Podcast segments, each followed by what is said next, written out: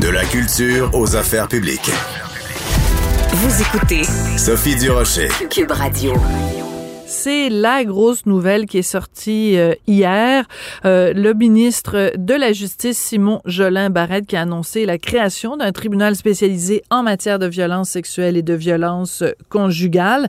On savait que ça s'en venait, bien sûr, parce qu'il y avait eu ce rapport Repartir la confiance, un comité sur l'accompagnement des victimes de violences conjugales et d'agressions sexuelles. Donc, c'est pas une surprise. Par contre, ça risque d'avoir un impact énorme pour les gens sur le terrain. On va en parler avec Louise Riendo. Elle est porte-parole du regroupement des maisons d'hébergement pour femmes victimes de violences conjugales. Madame Riendo, bonjour. Bonjour, Madame Durocher. Vous aviez fait partie, vous, des experts euh, qui ont euh, participé à ce rapport-là, le euh, rapport Rebâtir la confiance. Donc, disons, imaginons qu'on s'adresse à quelqu'un qui a aucune idée c'était quoi ce rapport-là, qui a aucune idée c'était quelles étaient les, les, questions soulevées. Pouvez-vous le, le résumer pour quelqu'un qui vient, mettons, de rentrer dans le dossier, pour que tout le Ben- monde, tous les gens qui nous écoutent, pour qu'ils comprennent bien de quoi on parle? Effectivement, il y avait une représentante de nos maisons membres qui était sur le comité. Ce comité-là a examiné quels sont, au fond, les freins, les difficultés que vivent les victimes euh, face au système judiciaire. Qu'est-ce qui fait qu'un grand nombre de victimes de violences conjugales, mais encore plus de violences sexuelles, hésitent à porter plainte euh, face, euh, sur les agressions qu'elles ont vécues. Et ce comité a proposé 190 recommandations qui vont de un meilleur accompagnement euh, psychosocial à la création d'équipes euh, de policiers spécialisés, de procureurs spécialisés, leur formation, euh, l'aménagement des salles de cours pour que ça soit sécuritaire jusqu'à la création d'un tribunal spécialisé où, au fond, on pourrait euh, rassembler là, dans une même instance, au fond, euh, l'essence de ces recommandations-là, s'assurer qu'on a des policiers bien formés, des procureurs bien formés, qui sont en nombre suffisant pour rencontrer les victimes au moment opportun, pour les sécuriser, leur expliquer ce qui va se passer. Donc, euh, euh, ce qu'on ce qu'on constate, c'est que le gouvernement a l'intention d'aller de l'avant et de mettre euh, en œuvre les recommandations euh, du comité, et c'est une très bonne nouvelle. Oui. Alors, on le sait, ça va d'abord être un projet pilote. Donc, on, on, va, on va en avoir quelques-uns de ces tribunaux-là. Et après, il va y avoir un, certain temps, il va y avoir une, une évaluation. On va apprendre euh, ce qui a fonctionné, ce qui a moins bien fonctionné. Puis on va s'inspirer de ça, évidemment, pour le faire de façon plus euh, permanente et de façon plus répandue aussi pour qu'il y en ait partout à travers le Québec. Euh, C'est quoi vos attentes? par rapport à ce, à ce projet pilote-là? Qu'est-ce que vous aimeriez voir dans ces tribunaux spécialisés, Madame Riendo? Ben nous, on est très contente effectivement qu'on fonctionne par projet pilote parce qu'il y a d'autres expériences ailleurs au Canada qui nous plaisent moins. Donc, Ah. ce que nous, on attend par rapport à ça, c'est que dans les objectifs prioritaires euh, euh, que poursuivra le tribunal spécialisé, il y ait d'une part la responsabilisation des contrevenants. Ailleurs euh, au pays, il y a des modèles où, à partir du moment où le contrevenant accepte de faire une thérapie, Mhm. on peut lever les charges qui étaient contre lui. Bon, nous, on pense pas que c'est la bonne direction. En violence conjugale, on a souvent affaire à des gens qui veulent continuer à maintenir leur contrôle, euh, qui sont manipulateurs. Donc, euh, il faut vraiment s'assurer de mesures euh, qui vont vont amener des changements euh, de comportement. On s'attend aussi à ce que on, on prenne en compte la sécurité des victimes, puisque la violence conjugale perdure même après qu'on ait porté une plainte ou même après qu'on ait quitté un conjoint, euh, c'est un élément essentiel. On parle euh, de l'aménagement des salles de cours, de s'assurer que la victime ne voit, ne rencontre pas euh, l'agresseur, mais il faut avoir une vision beaucoup plus large de l'évaluation des risques que vit une victime. Fait ça, pour nous, c'est important. Mais ce à quoi on s'attend euh, de façon euh, très importante, c'est qu'on forme les intervenants, qu'on forme les policiers, qu'on forme les procureurs pour qu'ils puissent comprendre qu'une victime de violence conjugale ou de violence sexuelle, du fait des traumatismes qu'elle a vécus, peut des hésitations, peut avoir des trous de mémoire et ça fait pas d'elle une personne qui n'est pas crédible. Mhm. La science euh, a beaucoup documenté euh, les effets des traumatismes crâniens, par exemple, ou d'autres traumatismes pour les victimes. Donc, si on a des gens qui sont mieux formés, on pense qu'ils vont être capables de comprendre la réalité des victimes et de travailler mieux avec ça. Donc, ça, c'est important, mais il sera aussi important qu'ils soient en nombre suffisant pour être capable de bien faire le Donc, euh, tribunal spécialisé veut dire injection euh, de ressources professionnelles. Voilà. Euh, pour les victimes et de ressources aussi d'accompagnement psychosocial. On parle beaucoup de tribunal, mais tout ça commence avant même que la victime aille porter plainte. Il faut la préparer à aller porter plainte et nous, on voit que ça fait une différence quand on a été capable d'expliquer à la victime qu'est-ce que c'est aller faire une déposition, Mhm. qu'est-ce qui est important euh, qu'elle dise sans lui mettre les mots dans la bouche. C'est son histoire à elle, mais je pense qu'il faut, euh, il y avait une recommandation dans le comité qui était de faire des rencontres pré-dénonciation avec les victimes. Il va falloir que ça parte de ce moment-là, effectivement, jusqu'au suivi des conditions ou des sentences imposées. Beaucoup de victimes sont déçues parce que même si on impose des conditions euh, aux conjoints, euh, s'il les brise, s'il va quand même les contacter, elles ont souvent l'impression qu'il n'y a pas de conséquences et qu'il n'y a pas de Hmm. surveillance. Donc, il faut vraiment partir de avant la dénonciation jusqu'à la surveillance des conditions qui sont imposées aux contrevenants. Quelqu'un qui est victime de violence euh, conjugale, qui regarde aller le système de justice, c'est quoi sa plus grande crainte en ce moment? Vous vous en côtoyez évidemment euh, au quotidien. C'est quoi leur plus grande crainte et en quoi la création de ce tribunal-là va alléger ces craintes-là? Ben, je pense qu'il y a parmi les craintes importantes celle de ne pas être cru et des fois, euh, soi-disant pour préparer les victimes euh, au contre-interrogatoire, euh, dès, dès l'enquête de police, on va avoir des questions un peu serrées, un peu intrusives. Bon, il faut que les faits soient nommés, mais des fois, c'est dans la manière de faire Ouais. les choses. Mais en même temps, en même temps, Madame Riendo, juste, euh, je m'excuse de vous interrompre, mais euh, on n'a pas le choix. C'est-à-dire que euh, un, un système de justice, euh, évidemment, les victimes ont des droits, les accusés aussi ont des droits, et euh, c'est la base de notre système de droit, c'est la confrontation de deux versions, parce que c'est en confrontant ces deux versions-là qu'on espère faire jaillir la vérité. Alors, je, je, je, je comprends en effet qu'il faut faire attention à la façon dont on fait jaillir cette vérité, mais on peut pas s'empêcher de, de, de, de demander à la présumée victime certains détails pour s'assurer que la personne qu'on accuse, si on la trouve coupable, c'est pour les bonnes raisons. Vous comprenez ce que je veux dire? Je comprends tout à fait. Et un tribunal spécialisé ne veut aucunement dire changer les règles de droit. Je pense que la présomption d'innocence, c'est quelque chose d'essentiel. D'avoir des jugements hors de tout doute, c'est aussi quelque chose d'essentiel. Si vous et moi étions accusés de quelque chose, on tiendrait à ce que ça se passe comme ça.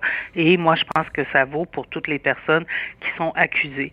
Mais ce qu'on peut, des fois, on peut changer dans la manière de faire. Et parfois, il y a des détails qui sont inutiles qui ne servent pas nécessairement à nous donner un plus grand éclairage sur ce qui s'est passé.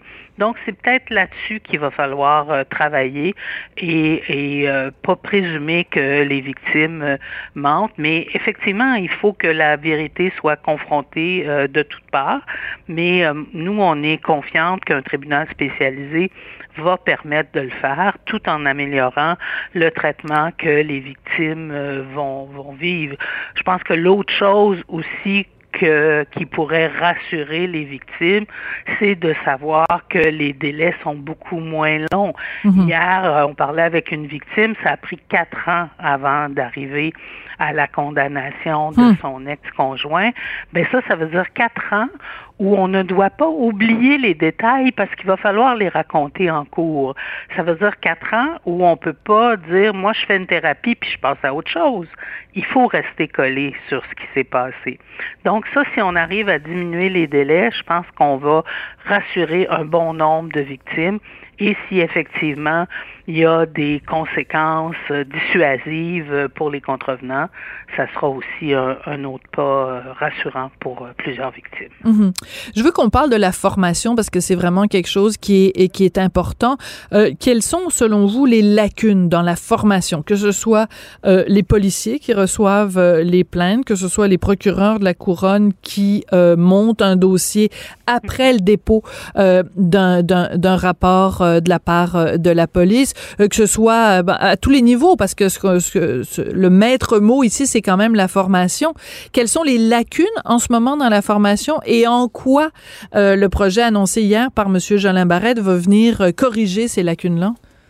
Ben moi, je pense qu'en plus de la formation sur le droit, sur les techniques à utiliser, qu'on soit policier pour collecter la preuve ou qu'on soit procureur pour le défendre, si on forme euh, ces intervenants-là effectivement aux impacts qu'ont ces violences-là sur les victimes, aux conséquences que ça peut apporter dans leur façon de témoigner à différents éléments comme ça, on va arriver à faire une différence. Et il faut non seulement former les policiers et les procureurs, mais il faut aller jusqu'aux juges, puisque c'est eux qui apprécient euh, les faits et, la crédibilité là, mm-hmm. des témoignages. Donc ça, c'est absolument important. Je pense dans la façon aussi de s'adresser aux personnes, de les traiter, de s'assurer euh, qu'on a les bonnes conditions pour que le témoignage euh, puisse se faire euh, d'une bonne façon, qu'on ait des victimes qui sont plus solides. Ça, ça, ça, va faire des différences. Mais pour qu'on arrive à ça, ça prend de la formation, mais ça prend du personnel suffisant.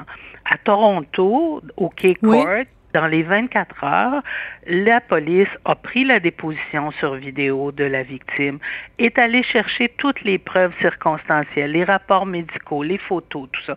Ça aussi, il faut travailler là-dessus. En 24 euh, heures? Oui, en 24 heures. Et qu'est-ce qui se passe? s'ils n'arrivent pas à le faire euh, en 24 heures?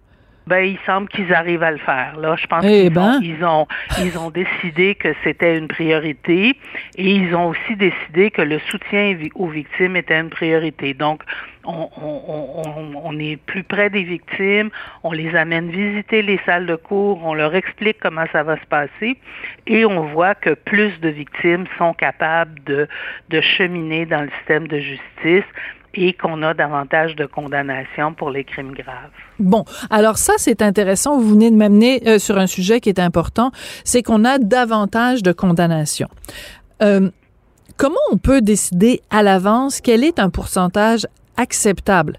C'est-à-dire, moi, ma crainte, parce que ça a été euh, beaucoup discuté quand il y a eu le documentaire La parfaite victime, le DPCP disait il y a un certain nombre de, de pourcentages de, de, de, des rapports de police là des cas euh, qui mènent à une une accusation. Les réalisatrices citaient d'autres chiffres.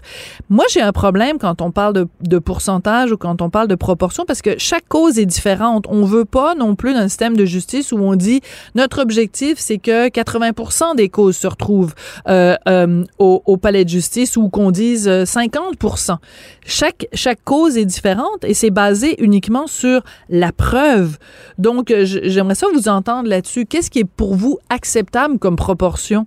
De condamnation. On n'a pas, déterminé de proportion qui est acceptable de condamnation. D'accord. Mais ce qu'on constate, par exemple, à Montréal, un grand nombre de plaintes sont abandonnées au profit de l'utilisation de l'engagement de garder la paix, ce qu'on appelle communément le 810. Absolument. On va souvent se dire, ah, ça va être plus facile pour la victime, elle n'aura pas à témoigner. Mais c'est pas toujours la mesure la plus sécuritaire. Nous, on pense que si les, les intervenants étaient davantage formés, si on était euh, davantage apte à encourager les victimes à poursuivre, un certain nombre de ces dossiers-là chemineraient dans le système judiciaire hmm. et on pourrait sans doute, parce qu'on aura des victimes plus solides, être capable d'aller chercher une condamnation au lieu de lui offrir un engagement, euh, que son conjoint ait un engagement de garder la paix pour une période d'une année, engagement qui n'est pas toujours respecté. Dans Mais qui est même trop souvent pas respecté, c'est ça, et c'est là que ça devient absolument euh, problématique. Écoutez, ça a été très intéressant d'échanger avec vous, Madame Riendo. Je pense que euh, il y a, ça soulève énormément de questions, mais c'est intéressant d'en parler. Puis écoutez, continuez à, à, faire le travail que vous faites auprès des femmes victimes de violences conjugales. C'est un fléau et heureusement qu'il y a des gens euh, comme vous et qu'il y a des regroupements euh, comme, euh, comme le vôtre pour venir en aide à ces personnes-là.